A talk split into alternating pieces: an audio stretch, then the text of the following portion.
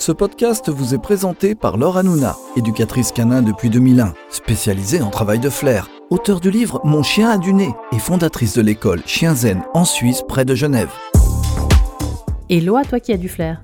Pour ce 40e épisode, je vais aborder un sujet un peu plus large que la détection et le travail de flair, mais qui m'occupe, ou plutôt me préoccupe pas mal ces derniers temps. Enfin, quand je dis que ça me préoccupe, rien de grave. Mais c'est vrai que j'y pense beaucoup depuis ces deux derniers mois. Tout d'abord, je vais définir ce que sont les deux termes qu'on va aborder aujourd'hui.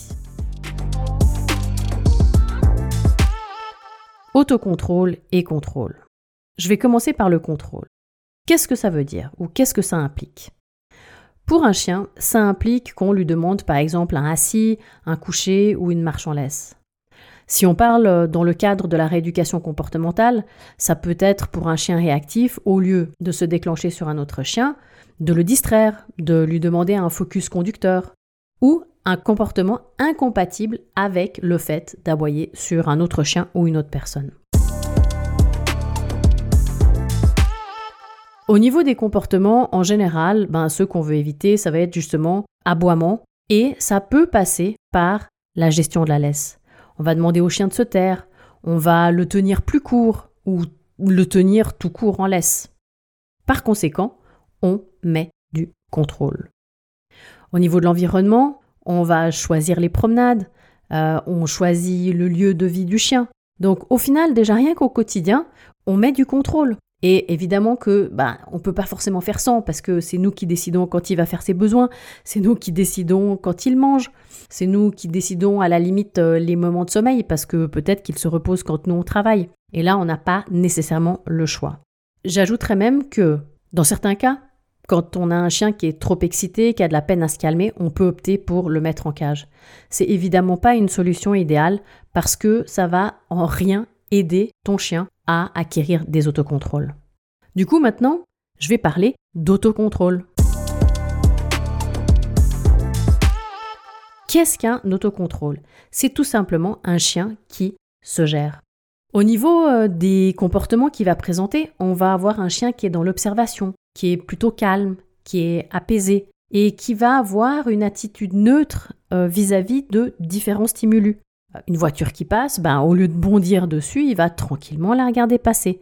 Ça va être pareil avec un chat, un lapin, un chevreuil.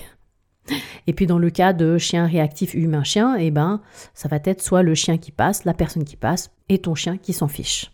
Comment est-ce que ça va se passer? Comment est-ce que on peut aider son chien à acquérir des autocontrôles Eh bien évidemment, ça passe par tout un nombre euh, d'exercices qu'on va pouvoir mettre en place. Ça va aussi passer par la gestion de l'environnement. Et effectivement, bah là, on va s'impliquer et on va un petit peu contrôler cet environnement-là. Et puis, on va aussi gérer les activités, les gérer de deux façons.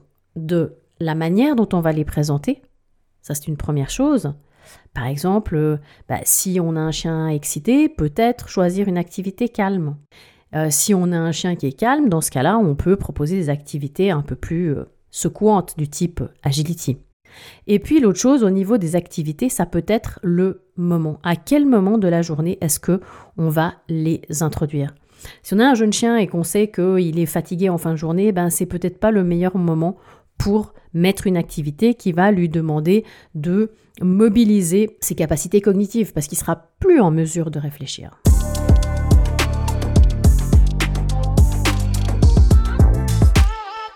Tu dois certainement te demander pourquoi est-ce que je te parle de ces deux sujets.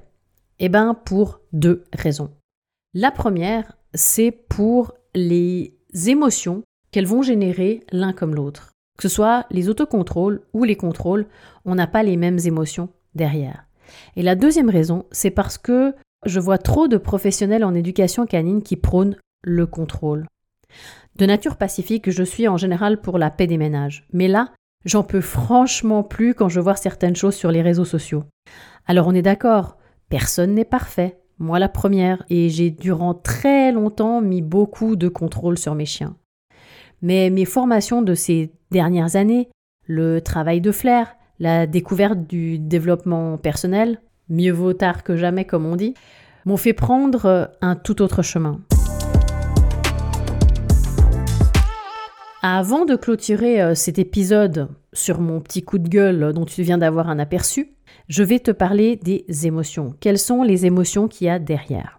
Tout d'abord, le contrôle. Chez le chien, qu'est-ce que ça implique? Ça va impliquer de la frustration. Peut-être parce qu'il est en laisse et qu'il ne peut pas aller voir euh, l'autre chien. Ça va générer du stress. Parce que s'il a peur de quelque chose et qu'il a envie de fuir et que là encore il est en laisse, il va pas pouvoir le faire. Ça va parfois générer de la colère, de l'anxiété ou même de la peur parce que parfois c'est nous-mêmes qui avons des craintes et on va les transmettre notamment au travers de certains comportements, de notre respiration. Et évidemment, tu le sais, la laisse, elle va transmettre tout ça. Alors, je prends l'exemple de la laisse parce que c'est le plus simple, mais ça va être pareil euh, au niveau du assis. Si un chien, on l'entraîne de manière intensive à s'asseoir quand il y a X, Y distraction, il va être capable de le faire, bah, par exemple, même s'il y a un chien qui passe. Et ok, en obéissance, c'est nickel, mais ton chien, il va pas pouvoir s'exprimer.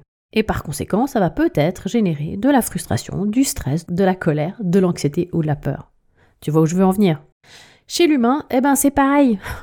Parce que, avec notre chien frustré, qu'est-ce qu'on va faire? Ben nous, on va frustrer aussi. Ça va générer du stress. Ça va peut-être générer de la colère. On va être peut-être fâché avec son chien. Euh, on va peut-être générer de l'anxiété. On va avoir peur de sortir. Par contre, au niveau des autocontrôles, qu'est-ce qu'on va obtenir? On va avoir un chien calme parce qu'il est apaisé. Et du coup, un chien apaisé, il peut tout à fait observer l'environnement, réfléchir et finalement s'adapter. Qu'est-ce que ça génère chez l'humain? Hein, Tu t'en doutes, bah, du soulagement et de la joie. Il n'y a pas trop de six émotions. Hein On est content quand notre chien il se, gère. Lorsqu'on commence à mettre en place des autocontrôles, on ouvre la porte à nos chiens sur une vie qui est faite de choix et de liberté. Tout le monde se détend et qu'est-ce que ça fait du bien? Est-ce que toi aussi tu mets en place des autocontrôles avec ton chien? Tu peux me dire en commentaire euh, si ça vous a apporté euh, bah, justement ce fameux soulagement ou peut-être d'autres choses. Pour en revenir à mon coup de gueule, je vais d'abord te présenter une petite réflexion personnelle. Avant, il y a pas mal d'années, je dirais en tout cas euh, bien avant les 50 dernières années, la plupart des chiens étaient en liberté. Ils avaient la liberté de mouvement, et puis il faut dire aussi qu'il y avait une moins grande population canine. Dans certains pays, c'est encore le cas et on peut l'observer. Et c'est d'ailleurs là que de nombreux euh, comportementalistes ou éthologues euh, profitent ben, justement pour observer ces fameux chiens. Ce qui se passe, c'est que avec l'arrivée de l'éducation canine un peu après la Deuxième Guerre mondiale, ça a changé. Cette éducation, elle était basée sur les chiens qui avaient été entraînés durant la guerre. Et on a adapté les compétences ou les connaissances qu'on avait acquises pour la formation de ces chiens militaires à bah, la vie de tous les jours. D'où cette fameuse marche au pied, euh, d'où des assis, des couchés, etc. Et finalement, la question qu'on peut se poser, c'est que est-ce que c'est vraiment adapté à nos chiens de compagnie? Parce que franchement, moi, avoir un chien au carré à côté de moi, Franchement, ça m'intéresse vraiment que très très moyennement, voire pour être honnête, pas du tout. Alors, je ne sais pas si c'est notre société qui veut ça, et quand je parle société, c'est vraiment au sens large du terme, mais on veut que tout soit parfait. On veut que tout arrive rapidement et que rien ne déborde du cadre. Je pense que Internet et l'arrivée du haut débit, des fameux G, 3G, 4G, n'ont rien arrangé. Du coup, quand on adopte un chien ou qu'un chiot arrive dans notre foyer, on veut qu'il soit tout parfait, qu'il soit propre, qu'il n'aboie pas, limite qu'il soit livré clé en main et tout bien comme on le voudrait. Si ce n'est pas le cas, certains n'hésitent pas à procéder au retour à l'expéditeur. Sauf que, je t'en ai parlé dans l'épisode précédent et si tu l'as pas encore écouté, je t'invite à le faire. Un chien est un individu à part entière, un être vivant qui éprouve des émotions, qui vit des choses et qui est parfois loin de ce qu'on a imaginé. Sauf que, aujourd'hui, on ne supporte plus la frustration. Moi, la première, je m'énerve quand mon ordinateur ou mon téléphone ne charge pas l'info que je souhaite assez rapidement.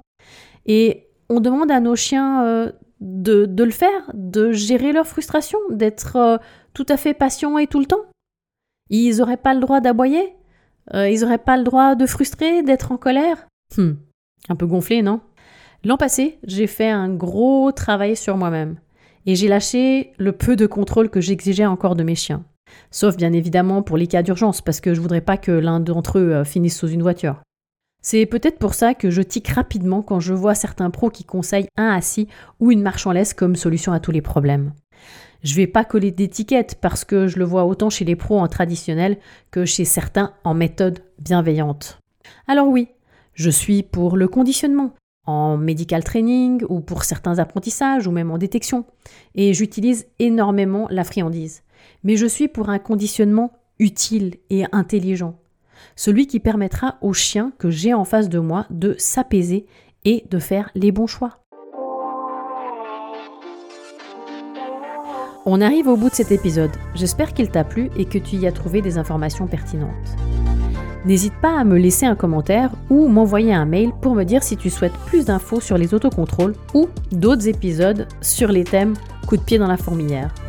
Je te souhaite une belle après-midi, soirée, que tu sois en balade avec ton chien, bloqué dans un embouteillage ou affalé sur ton canapé. À très bientôt!